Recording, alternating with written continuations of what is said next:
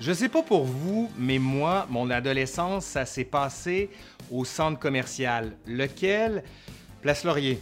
Bien sûr, hein, mais je suis pas le seul. Hein. Pensons juste au film Mallrats. This is Brody's private hell. Where the hell did that come from? What's going on here? And these Brody man, noochie noochies. are his friends. I, I think that's kind of personal. I don't think I should answer that. Rats. Ou encore à cette fameuse chanson dans How I Met Your Mother? Throw every last care away. Let's go to the mall today. Allez, aujourd'hui, à l'Histoire nous le dira, les centres commerciaux. Wouhou!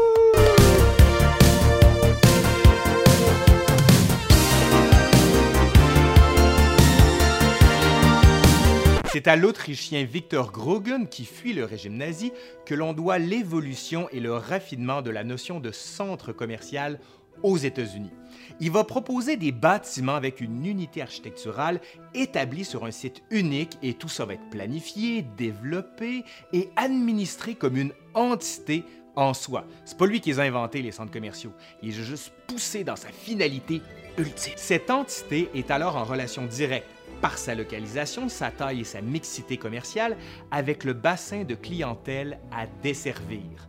Le stationnement intégré et réservé est un facteur essentiel à sa conception, comme à l'intérieur des bâtiments, avec une allée centrale sur laquelle s'ouvrent des boutiques, petites ou moyennes, d'importance. À cet axe principal peuvent venir s'adjoindre des galeries transversales en fonction de l'importance du centre. Aux deux extrémités du bâtiment se trouvent généralement deux grands magasins qui servent de pôle d'attraction. hein. Ici, c'était simple, hein. c'est Eaton, c'était l'abbé, c'était la tire canadienne, puis c'était d'autres affaires. Contrairement aux centres commerciaux construits avant la guerre, les centres commerciaux des années 1950 ne comptent plus un seul magasin catalyseur, mais trois, quatre, cinq des fois qui se développent non pas dans les centres urbains, mais dans la banlieue américaine. Ben oui, tout se passe en banlieue, hein, c'est sûr.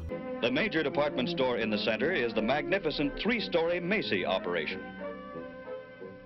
One of the gayest attractions at Hillsdale is the fabulous Farmers Market, which draws throngs of people day and night for dining and food shopping. Victor Grogan, en 1940, conçoit le premier mail pionnier qui élimine la circulation et le stationnement devant les devantures. Quelques années plus tard, en 1947, il développe son premier centre commercial, Milliron, à Westchester, près de Los Angeles. Hey, ça, des points pour mon anglais là-dessus. hein. Les allées de circulation sont ainsi conçues comme de véritables rues couvertes où peuvent déambuler, à l'abri des intempéries, les acheteurs potentiels. On y aménage un toit et ajoute au bâtiment un système d'air conditionné capable de conserver la température à 24 degrés Celsius, ce qui lui vaudra l'appellation Eternal Spring. Le, printemps éternel hein, par la presse locale. Bancs, fontaines, objets d'art, plantations viennent meubler et humaniser cet espace. hein. Mais les allées peuvent accueillir à certaines périodes de l'année des expositions, des spectacles, des défilés de mode, des démonstrations sportives reprenant le modèle des parcs d'amusement tout en adaptant le tout à l'espace commercial. hein. Mais oui, hey, c'est le fun de regarder un bon spectacle d'une Star Academy dans le parking d'un centre commercial. Ça, t'es arrivé au sommet de ta carrière quand. Walt Disney va puiser directement son inspiration dans l'œuvre de Grune, et notamment son ouvrage The Art of the City. Il va utiliser le tout pour dessiner Epcot Center à Disneyland. La croissance des centres commerciaux suit naturellement la migration des populations vers les banlieues et le développement d'une industrie automobile qui est sans cesse galopante, ou plutôt roulante, hein. le tout permettant une plus grande mobilité des individus. Mais cela s'explique aussi en partie pour des raisons de taxation, toujours l'argent. hein. Des changements dans le mode de calcul des impôts vont permettre alors aux investisseurs américains de déduire une grande partie des coûts de construction des bâtiments comme une perte, l'entreprise devenant ainsi rentable beaucoup plus rapidement. ben oui, parce que faire de l'argent, c'est assez important dans ce modèle-là. hein. En 1954 puis en 1956, Gruen développe successivement le Northland Mall dans la banlieue de Détroit et le Southdale Center dans la banlieue de Minneapolis. Bâtiment de trois étages pour 74 000 mètres carrés. Hum, hum. Au cours des années 1970, le nombre de centres commerciaux augmente de manière vertigineuse. Gruen fait alors d'importantes tournées de promotion, de création partout dans le pays. Des centres commerciaux sont alors ouverts aussi en Europe, à la grande surprise de Gruen, qui envisageait le centre commercial comme la quintessence de la culture américaine. Mais n'oubliez que la culture américaine, ça s'exporte. hein. Comme en France, de 1969 à 1974, on assiste à une phase d'expansion. 233 centres seront alors ouverts en France, représentant 5 millions de mètres carrés. Et on voit également des sociétés d'hypermarchés qui étendent leur activité dans la promotion de centres commerciaux.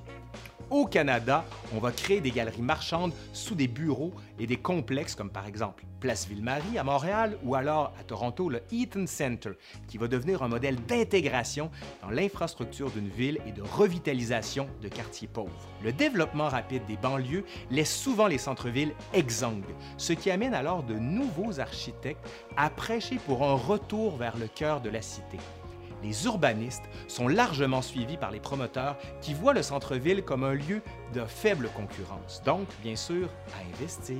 Le mouvement s'amorce aux États-Unis dans les années 1960 et est poursuivi en Europe par la suite. Les promoteurs cherchent alors à mieux intégrer les nouveaux centres commerciaux citadins dans le tissu urbain en tentant de combiner les fonctions commerciales avec d'autres fonctions de la cité, résidentielle par exemple, hein, voire même industrielle. Les galeries marchandes vont s'articuler avec des tours à bureaux, des salles de conférences et des logements. La solution apparaît dans les concepts de complexes multifonctionnels qui prévalaient pour les premiers centres commerciaux urbains et qui avaient assuré leur réussite. hein. C'est une roue qui tourne. C'est tout et dans tout. So come on down and browse around. Let's go to the shops at Guildford. Let's go to the shops at Guildford. Let's go to the shops at Guildford. Let's go to the shops at Guildford. Come on down, let's browse around. Let's go to the shops.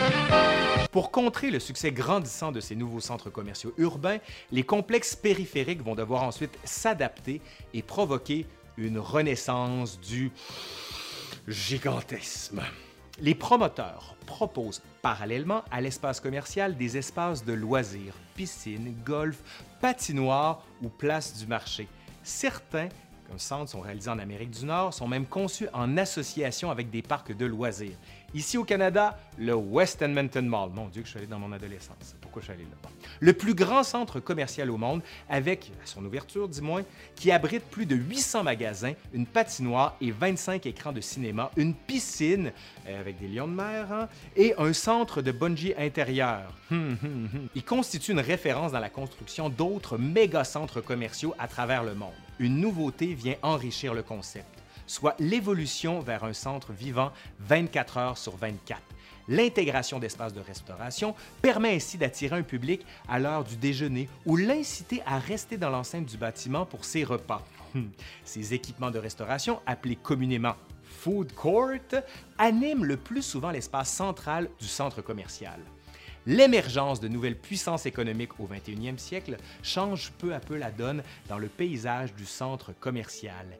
Les plus grands se situant aujourd'hui en Chine avec le South China Mall, avec une surface totale de 660 mètres carrés, 1500 boutiques, 5 hôtels de luxe et 1855 chambres. Et bien sûr, trois parcs d'attractions à terme. Parce que bien sûr, faut les faire pour le fun. hein.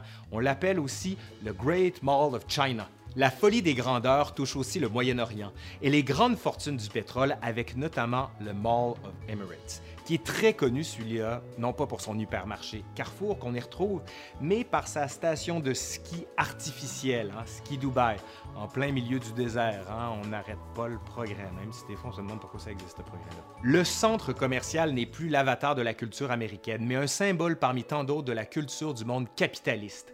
Si les centres commerciaux incarnent aujourd'hui aux quatre coins de la planète un urbanisme moderne conjuguant propreté et sécurité, c'est précisément parce qu'ils contournent les risques de l'espace public urbain dont ils ne sont plus les simulacres organisés par l'exposition des marchandises.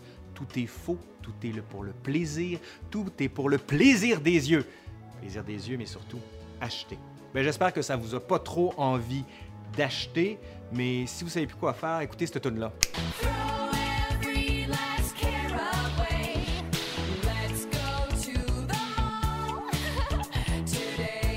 Allez, je suis Laurent Turcot et bon magasinage parce qu'on a comme pas le choix parce qu'on va tout le temps, tout le temps, tout le temps, tout le temps magasiner. Bon, moi j'y vais. Bye.